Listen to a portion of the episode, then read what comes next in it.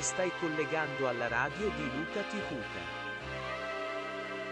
A voz que te julga.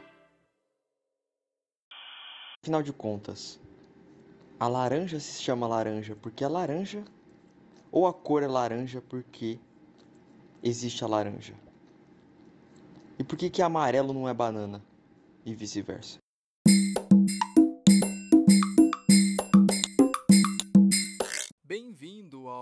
Programa piloto da Rádio Tijuga.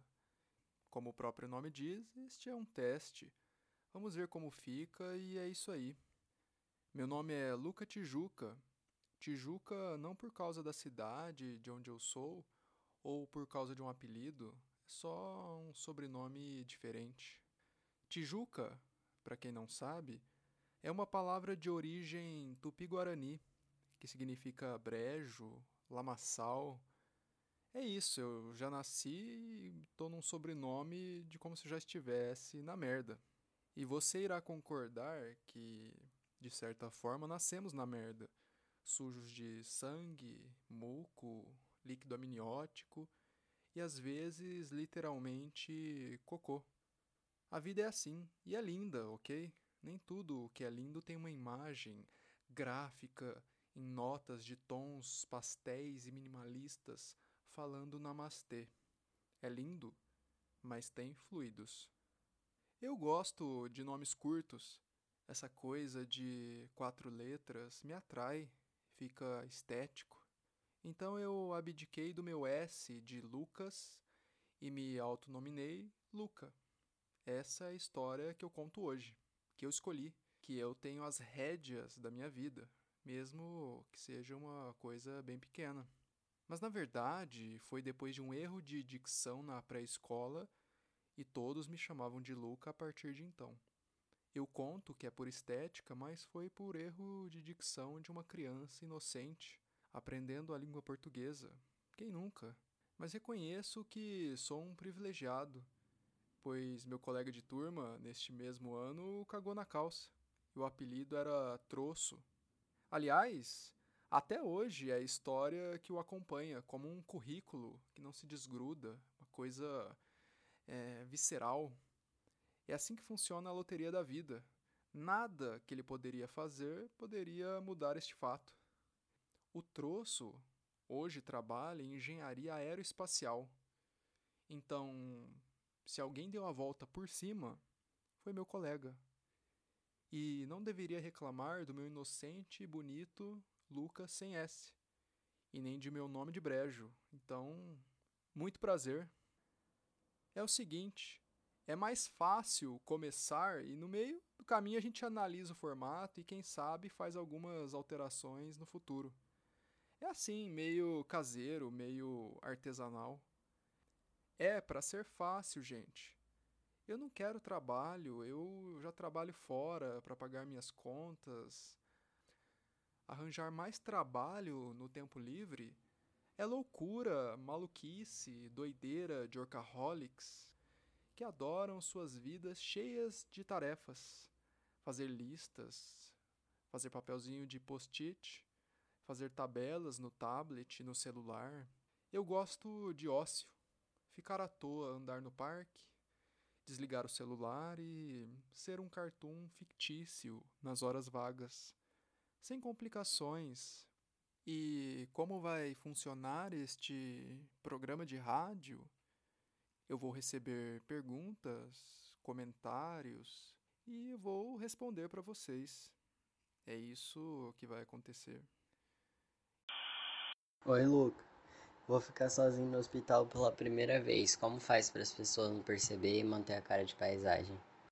Eu já gostei deste, pois apesar de ser bem curtinho, ele apresenta muitas camadas, igual as camadas de cebola de Shrek.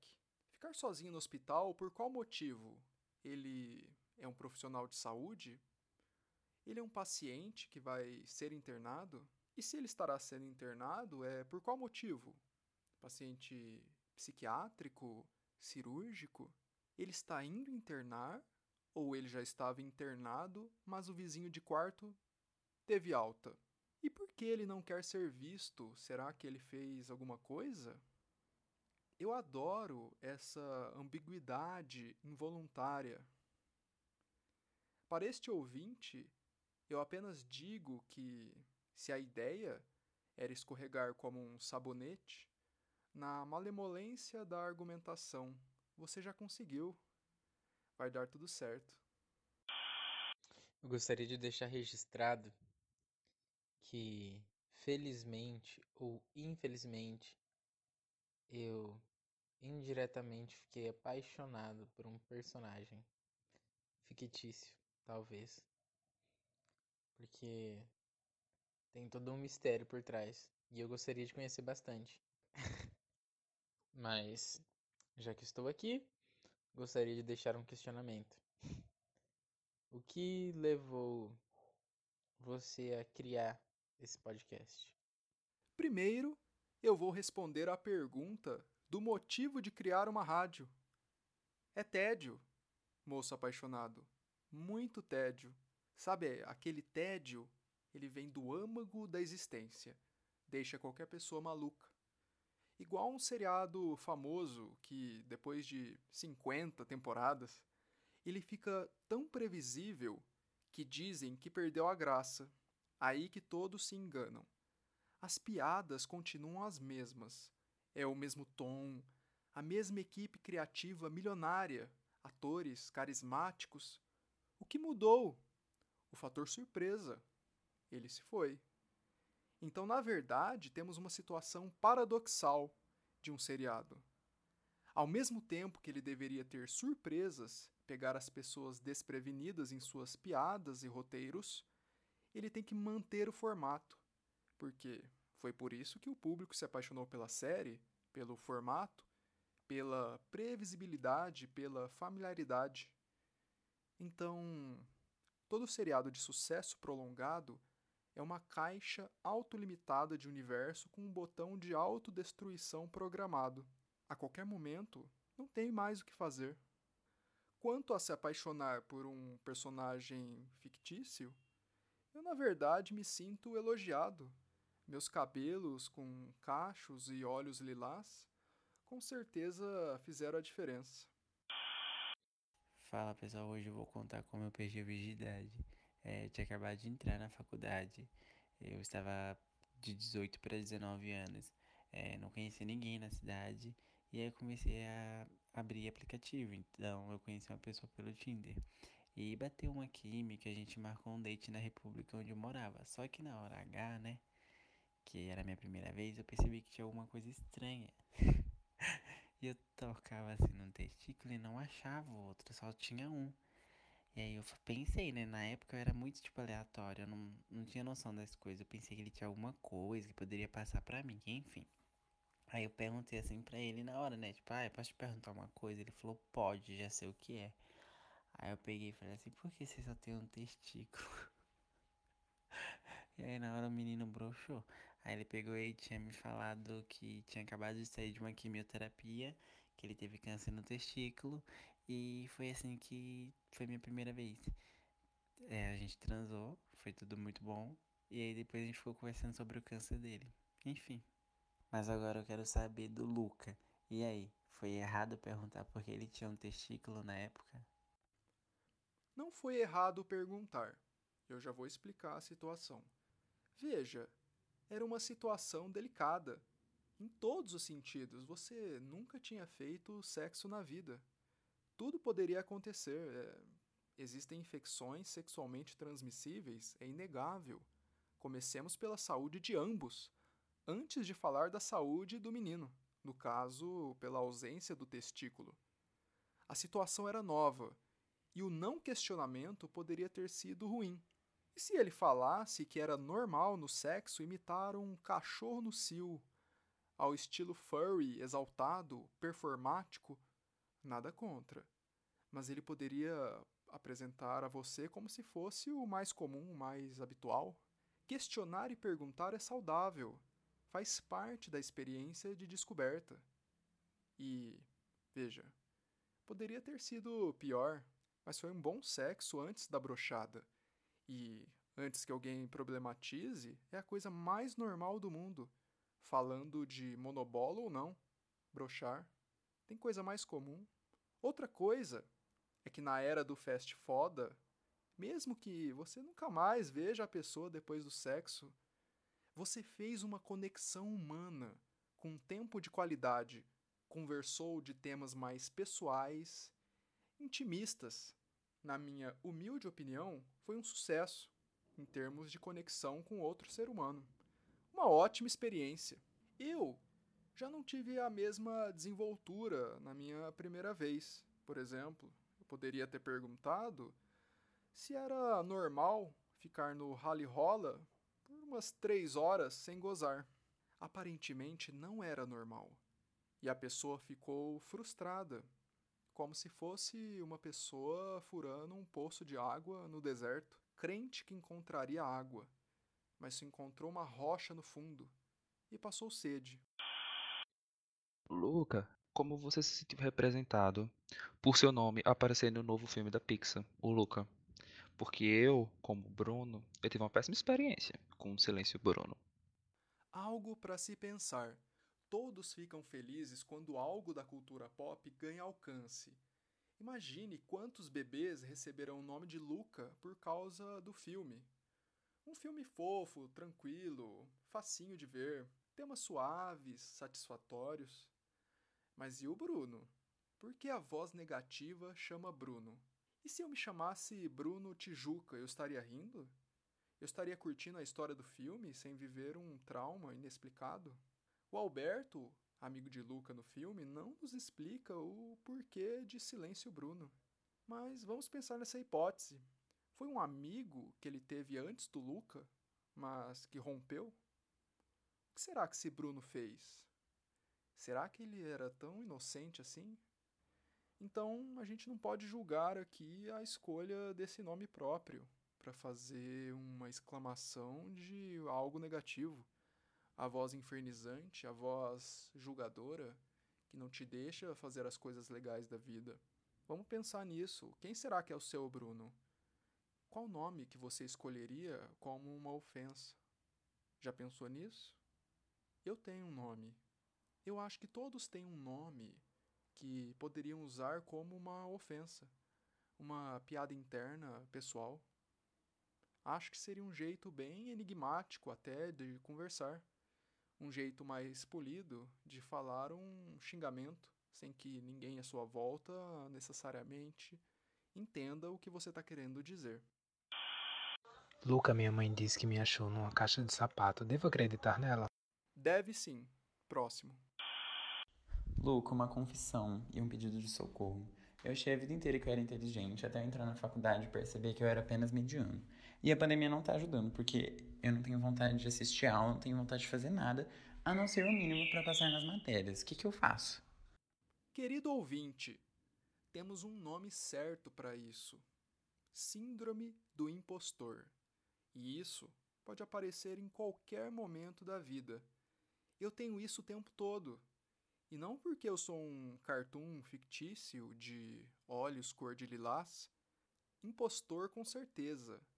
Eu digo isso pois sempre estamos sujeitos a questionar nossas próprias habilidades e tem solução para isso na terapia. Mas temos que levar em conta também o contexto. Vamos atenuar essa sensação de autodesconfiança, autodesvalorização. Imagine, você está numa turma em um curso específico na faculdade. Todos ali foram selecionados, todos são capazes, inteligentes, mas foram selecionados. Naquele pequeno grupo, vocês já são um destaque. Dentro de qualquer grupo, não importa o quão selecionado ou pré-selecionado ele seja, vamos ter algumas pessoas que vão ser medíocres e vamos ter umas pessoas que vão ser excepcionais ou se destacar de uma forma acentuada. No contexto da graduação, a maioria é mediana. Se você se compara com pós-graduandos, você se sente pior. Se você se compara com os docentes, você se sente um lixo. Corremos o risco de cair na armadilha de que sempre temos que ser os melhores. Não, para que isso? uma mediocridade eficiente, altamente inteligente, não serve mais? Você teria que ser um Einstein, alguém muito fora da curva para satisfazer esse sentimento, e isso é praticamente inalcançável. Vamos abraçar as coisas simples. Ser medíocre não significa ser inferior. O importante aqui é a mira. Se você mira para ser o melhor, é ótimo, mas não conte com a possibilidade de necessariamente ser o melhor. Sempre tem alguém que é melhor que você em alguma coisa ou pior que você em alguma coisa. É impossível a gente alcançar a plenitude em todas as esferas da vida. E mesmo na própria graduação, você vai passar por diferentes matérias, diferentes disciplinas, momentos de tensão.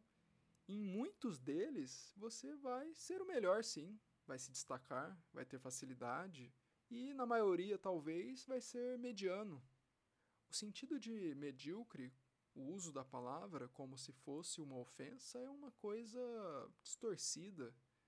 Medíocre não quer dizer que você é ruim, desde que você seja eficiente e inteligente. Então vamos ficar mais calmos. Isso faz parte do aprendizado. Oi, Luca. É uma hora da manhã. Eu tô deitado na cama, acabei de descobrir o perfil do podcast e eu tenho que fazer uma pergunta que tá tirando meu sono. Porque hoje um amigo meu me mandou mensagem falando que achou que tinha me visto na rua, mas não era eu. E aí eu descobri que tem uma pessoa muito parecida comigo pro meu amigo pensar que era eu. E eu tenho uma brisa de que eu queria muito conseguir me pegar, sabe? Pegar uma pessoa igualzinha a mim, assim, em personalidade, em aparência. E aí eu queria achar esse menino, mas eu sei que é um pouco complicado que ele não vai ter a personalidade, né, a mesma que a minha. Aí eu fico pensando que eu queria fazer um clone. Mas eu acho que a ciência não vai permitir a curto prazo fazer um clone. Eu acho que mais plausível é uma viagem no tempo. E aí eu queria voltar do futuro para pegar o meu eu de 18 anos. Mas daí, se eu já tivesse feito isso, se isso fosse possível de verdade, eu já saberia. Porque o meu eu de 18 já teria pego o meu eu de, sei lá, 50, 60. Ou pode ser que eu não contei que era eu. Agora isso me ocorreu. Mas eu acho que eu saberia, não?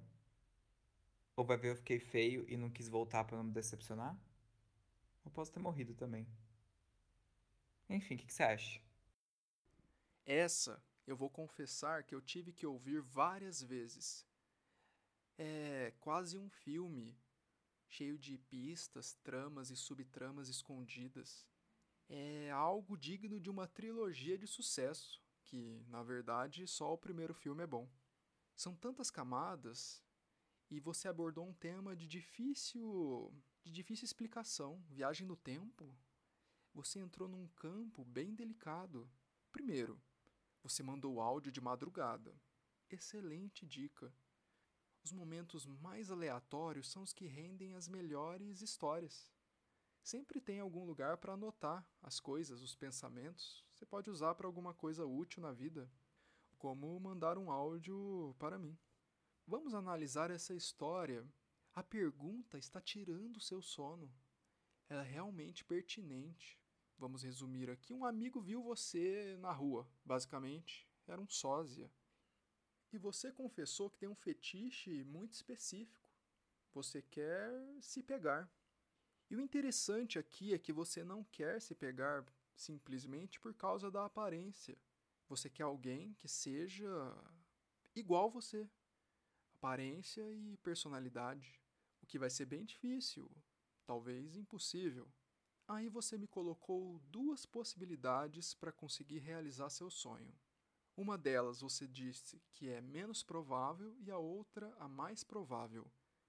E surpreendentemente, a menos provável é clonagem. No meu ponto de vista, seria o mais provável. O ser humano já clonou uma ovelha na, nos anos 90, o que impede de clonar humanos para transar no futuro. Talvez haja uma flexibilidade moral e as pessoas façam clones não só para retirar os órgãos para transplantes, mas também para umazinha. Oi, clone, tudo bem? Vamos nos pegar um pouquinho ali, tá? Dar uns beijinhos. Depois eu arranco seu rim. Beleza? Tranquilo. Uma sociedade distópica que brinca com a construção de novos corpos. Enfim, a opção que você achou mais plausível envolve viagem no tempo. E falar de viagem no tempo é complicado. Mas olha só, com a viagem no tempo, você fala pra gente, na sua estimativa, que você teria por volta de 50 a 60 anos de idade e que você quer pegar você mesmo, especificadamente com a idade de 18 anos. Você tem por volta de 20 e poucos, a diferença é pequena. Esse detalhe enriquece muito o roteiro, porque eu fiquei surpreso com a reviravolta de que você falou que talvez isso já tenha acontecido e que você não falou para você mesmo. A única conclusão possível é que aos 18 anos de idade você ficou com uma pessoa de 50 a 60 anos de idade. Você deu uns pegas nela e não percebeu se era você mesmo. E agora se questiona: será que era? É isso que você colocou aqui de situação. E também o seu gosto é bem peculiar. Você gosta de novinhos, pois quer ficar com você mesmo de 18 anos, e ao mesmo tempo gosta de um sugar daddy, você mesmo com 50, 60 anos? É uma coisa, uma combinação enriquecedora. Você deu outras opções para que o seu sonho não se realizasse, ou você estaria muito feio e não queria pegar a si mesmo para não se decepcionar, ou você morre. Mas eu coloco aqui uma outra possibilidade. Você voltou no tempo e cansou de você. Foi lá e pegou seu amigo, o que ele falou que viu na rua. E quem não te contou foi ele. Oi, Luca. Então, a minha pergunta é sobre se todo mundo tem, tipo, a playlist da vida, sabe? Porque eu percebi que eu tenho minha playlist da vida. Tipo, Olivia Rodrigo, eu quero muito terminar um relacionamento que eu ainda não tenho pra eu ouvir as músicas dela naquela bad, sabe? Uh, e também tem outras sobre, ah, nossa, essa música seria boa para um romance. Só que daí também é um faga de dois gumes, né? Porque a gente pode ter uma música de um término que estraga a música pro resto da vida. Tipo, estragaram a música do Preciso Ir para Me Encontrar para mim. Minha dica, independentemente de gostar ou não das músicas, associar sons aos momentos da vida é automático. Eles se acoplam de forma quase visceral e não saem mais de nós. Agora, escolher um álbum que gosta especificadamente para um relacionamento no caso, o fim de um relacionamento que não aconteceu, você vai matar o álbum. Eu já gostei muito de uma música e cometi a gafe de usar ela como despertador por uns meses na faculdade. Eu dormia muito tarde e acordava muito cedo. Eu não recomendo fazer isso com músicas que você gosta, porque chega um ponto que você odeia a pessoa que cantou, você odeia a música, a letra, você odeia tudo que se associa com ela. Mas aí eu complemento com uma curiosidade. Cheiros, o olfato, ele é mais associado a memórias afetivas do que sons. As vias olfatórias passam pelas áreas de emoções primárias do cérebro, que a gente chama de sistema límbico.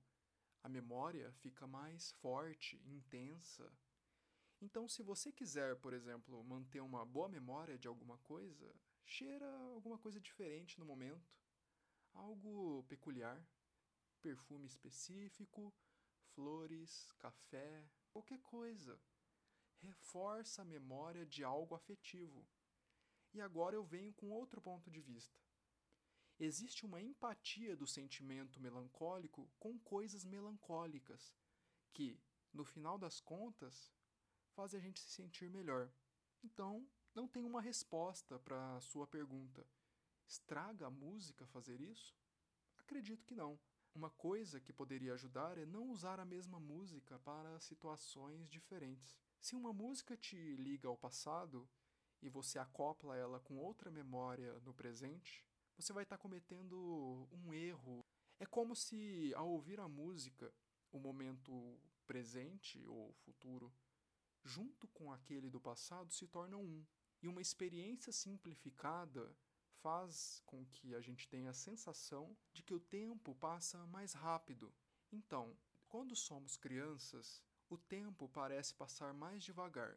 Não porque somente proporcionalmente um ano de vida para uma criança, em termos percentuais de vida, é muito significativo, mas também tem outro ponto.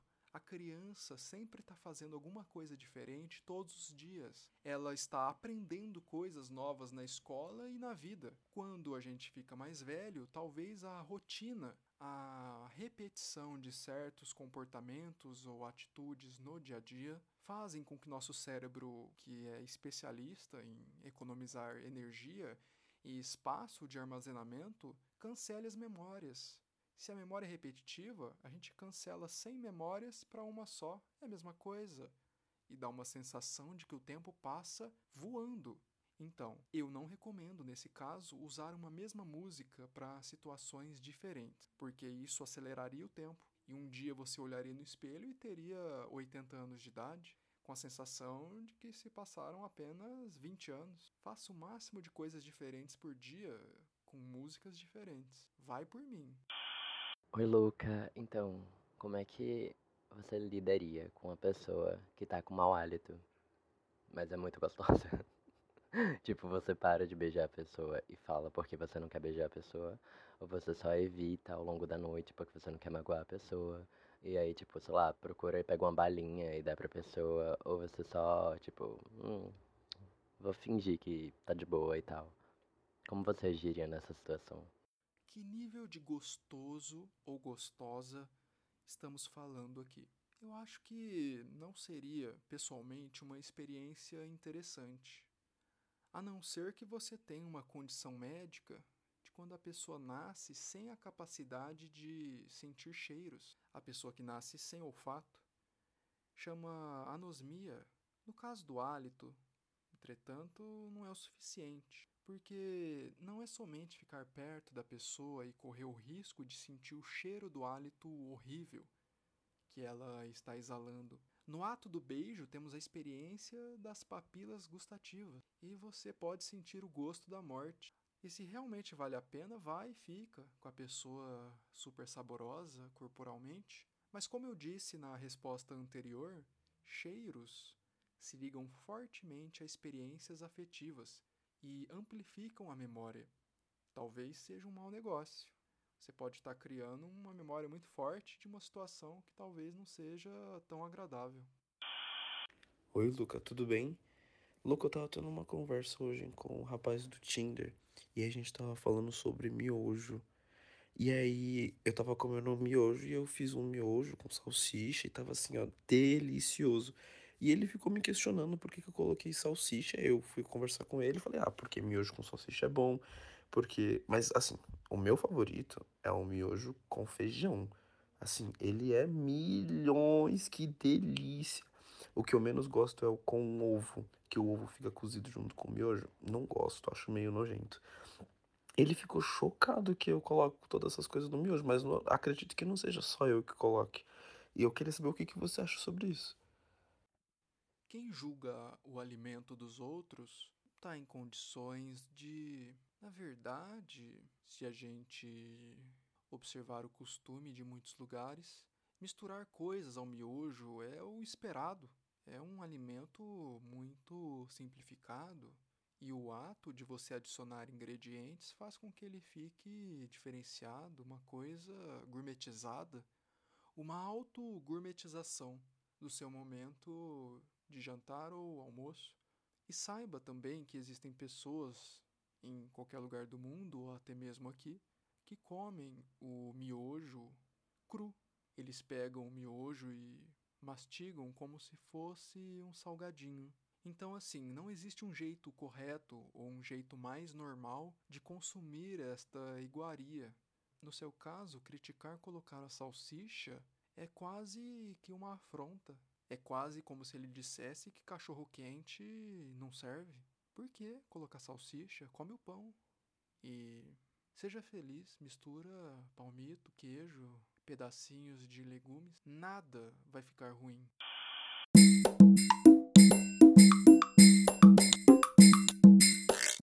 O duro de morar no centro da cidade é que faz barulho o tempo inteiro. Então, a maioria dos áudios eu gravei de noite, mas mesmo assim não deu muito certo não. Agora eu estou gravando para finalizar. É, eu queria muito ter escolhido todos os áudios. Eu não posso me prolongar demais no episódio piloto e nem correr muito rápido. Gostaria de agradecer a todos que participaram, que apesar de ainda não existir nenhum episódio previamente, se arriscaram e se dispuseram a participar de um negócio que não existia, basicamente. O meu muito obrigado. Eu espero que esteja muito satisfatório e que eu encontre vocês em breve. Fica aí então o canal aberto. Para vocês que ainda não sabem, o canal oficial é pelo Telegram. E por lá você me encontra de duas maneiras.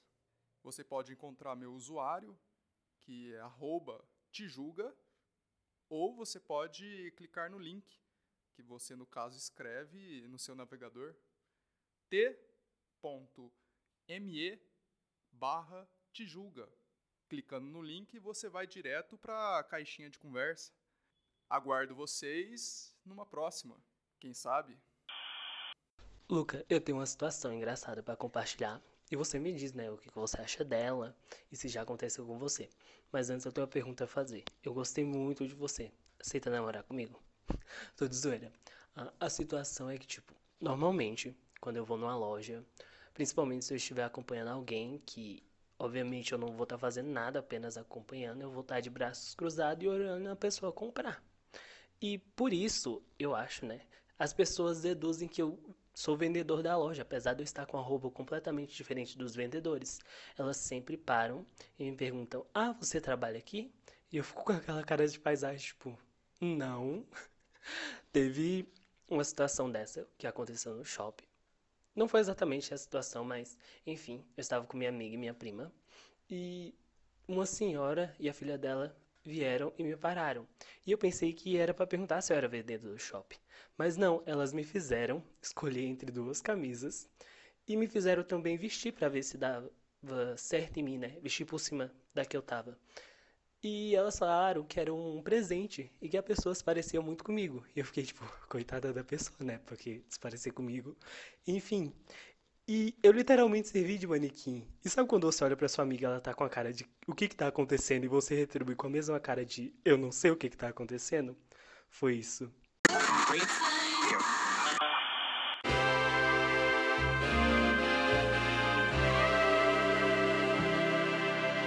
A voz que te julga.